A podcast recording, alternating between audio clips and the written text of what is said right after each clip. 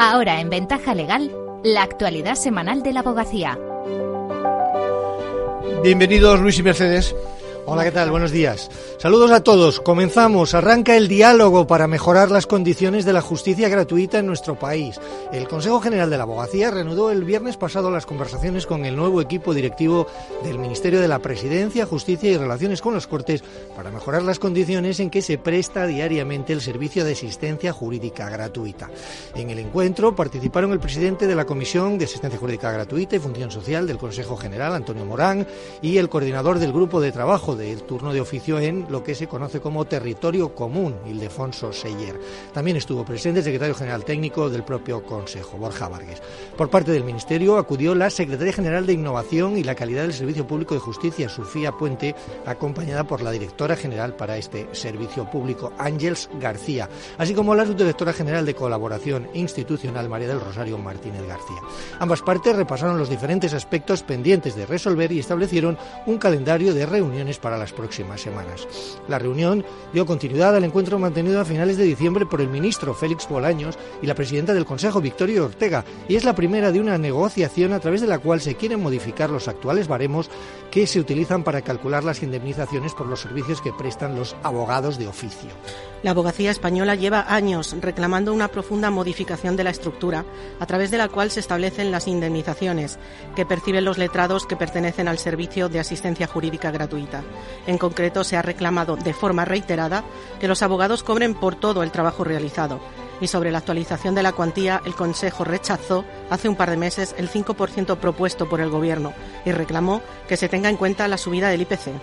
El Consejo General de la Abogacía Española y la Corte Penal Internacional han suscrito un memorándum de entendimiento para fortalecer la cooperación e intercambiar conocimientos y experiencias. El documento fue firmado el pasado jueves en la sede de la Corte, en La Haya, en los Países Bajos, por la presidenta del Consejo, Victoria Ortega, y por el secretario de la propia Corte, Osvaldo Zavala. Esta cooperación incluirá, entre otros aspectos, el desarrollo de recursos, programas y cursos sobre derecho internacional, así como compartir información sobre las actividades de cada institución, de ponentes y también de publicaciones. La duración del texto es de cinco años y podrá renovarse previo acuerdo de ambas partes. El memorándum supone un paso más en la relaboración de colaboración que el propio Consejo y la Corte llevan realizando desde hace varios años y que se ha canalizado hasta ahora a través de la Subcomisión de Extranjería y de Protección Internacional del propio Consejo. Blas Jesús Improda es presidente de esa subcomisión y asistió el pasado jueves a la firma en La Haya. La firma del convenio de colaboración con la Corte Penal Internacional culmina un camino que llevamos haciendo desde hace ya eh, bastantes años en favor de la Corte, en favor de la justicia penal internacional.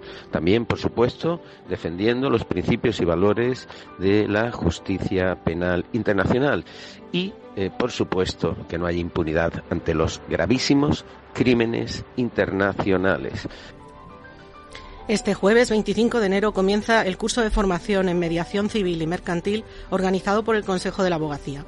Su objetivo, dotar a los abogados de las competencias necesarias para, actuar en mediaciones y utilizar las técnicas más apropiadas a cada asunto en concreto. El curso abordará el marco de los métodos alternativos de resolución de conflictos, la legislación, la psicosociología, el papel del mediador, la negociación y sus técnicas, así como los modelos y la eficacia jurídica de los acuerdos. Y vamos ya con otras noticias breves de esta última semana. Participa en la primera encuesta del Consejo sobre el acoso en la profesión. La abogacía considera que en los últimos años han aumentado las amenazas, agresiones e injurias sufridas por abogados y abogadas mientras trabajan. Por eso ha lanzado una encuesta dirigida a todos los colegiados para conocer la situación y analizar qué medidas tomar.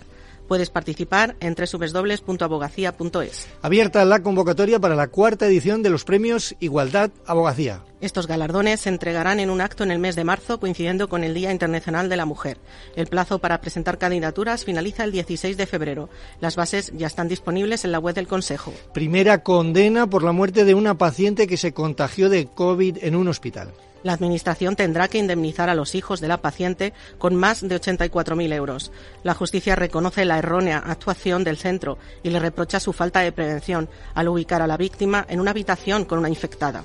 cómo identificar el medio adecuado para solucionar las controversias hoy en la conferencia de los lunes. Contaremos con Paloma Lavandeira, abogada y mediadora, a partir de las cuatro y media.